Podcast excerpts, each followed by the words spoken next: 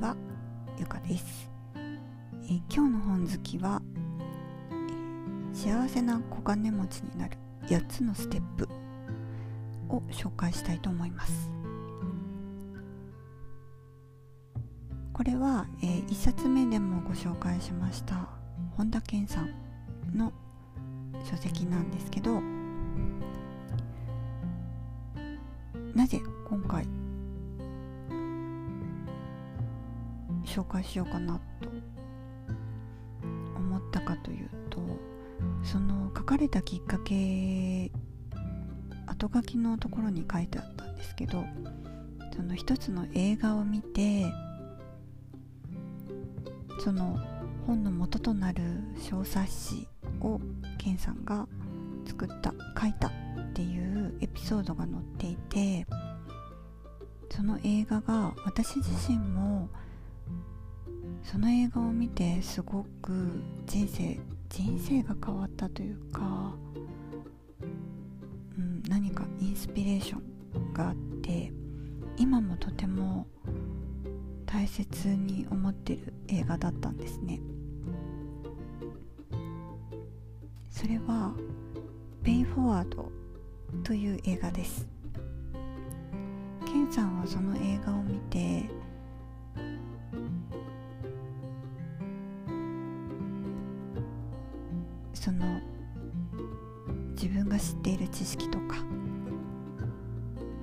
人を幸せにする。知恵？自分が学んできたことを小冊子にして無料で配布していくっていうことをそれをきっかけに始められたそうなんですけどもそれが今の作家になるきっかけにもなったというお話だったんですね。で「ペイフォワード」っていう映画はそんなにすごく大ヒットしたわけではないと思うんですけどもある少年が社会を良くするために何をするかという授業での3つのいいことを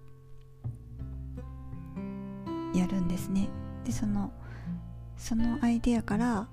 まあ、いろんなことが起こっていくっていうお話なんですけどとってもいい映画なのでよかったら見てみてください。最後泣いちゃうと思います。あでもまああんまりあのいつもは本読んでますけれど今日はあんまり読まずにあのその私がインスピレーションを受けたこととかそれについて話したいと思います。でその映画を元になってその本を今回の幸せな小金持ちになるための本を書かれたわけなんですけどその小金持ちっていうところも面白くて大富豪とか大金持ちではなくて小金持ちであれば、まあ、今からでもみんな誰でもなることができる可能性があるよ。そしてまああまりにも大きなお金とか富とかを持ってしまうと人ってやっぱりこう幸せになれなかったりするのでまあ、作者のケンさんが言うには小金持ちぐらいが幸せになれてちょうどいいでその不可能でない範囲でとてもあの今からでも遅くない。誰でもみんななれますよっていうそのなるための秘訣みたいなものを書かれてます。で内容はコンサルティングみたいなことをしているえマリちゃんパパっていう人のところにそのお金持ちになりたいって考えている若者2人がカップルですね。相談に来るっていうところから始まってでその中でじゃあその方法を教えていくねって言ってお話をしていく中で、まあ、なぜ幸せなお金持ちになれない理由だったりでなるために何が必要かっていうようなことだったりをとても分かりやすく書かれてます。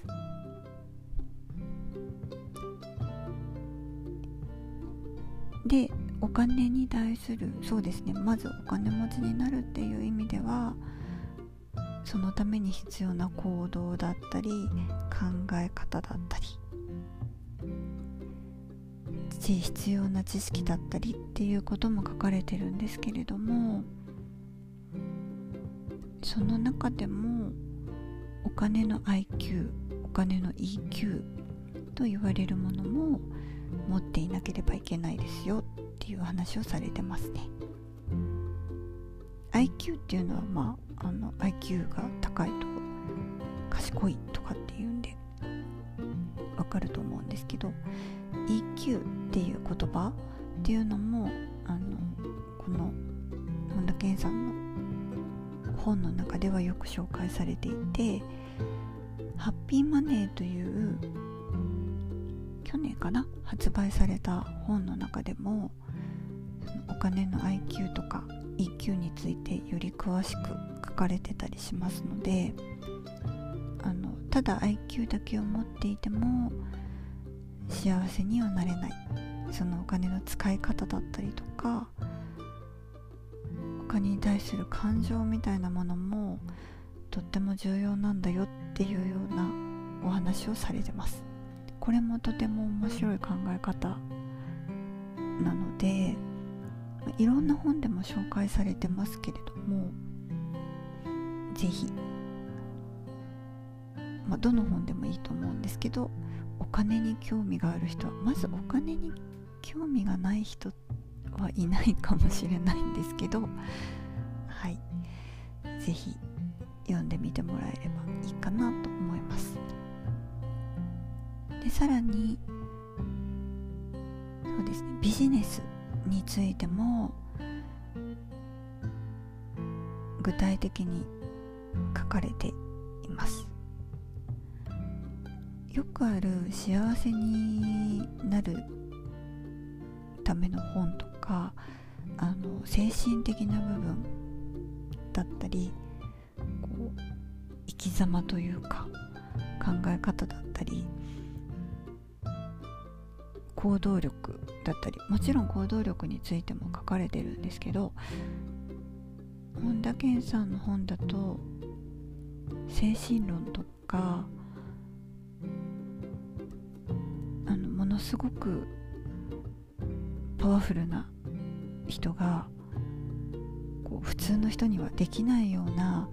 情熱でもってこう頑張ってやり抜くみたいな根性論みたいなものでもなくてそういうことではない。ロジックで具体的に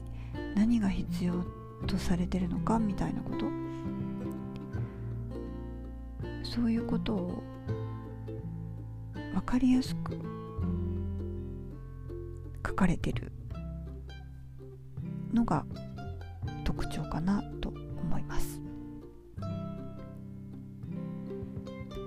あとビジネスについてもその人間関係が良くないとその人間関係の良し悪しみたいなものが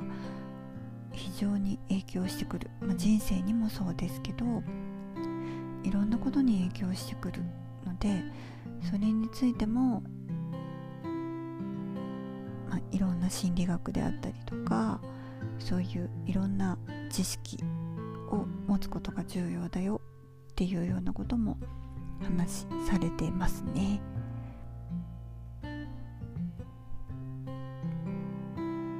さて全然中身を読まないでこう雰囲気だけ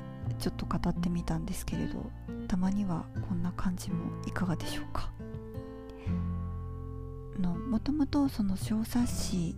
が元になっているものをより詳しくして、まあ、本として書籍として出版されたものなのでのもともとの最初の何て言うんでしょう。その人に伝えたいっていう情熱というか思いみたいなものがすごく詰まっていて読んでいてとっても元気になりますし読んでるだけでちょっと幸せな気持ちにもなれるような本です。後感幸せな小金持ちに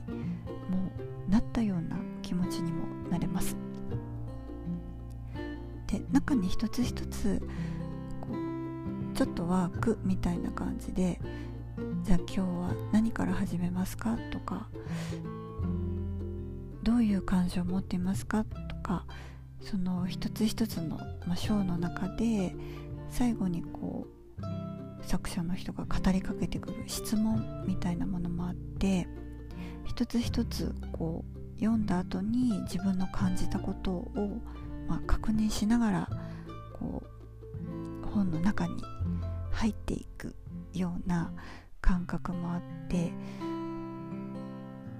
読後感もすごく爽やかな気分になれる本です。文庫のようなので手軽に読めそうですしまああの Kindle の Unlimited とかに加入してると読み放題の中でも読めたりするみたいなので是非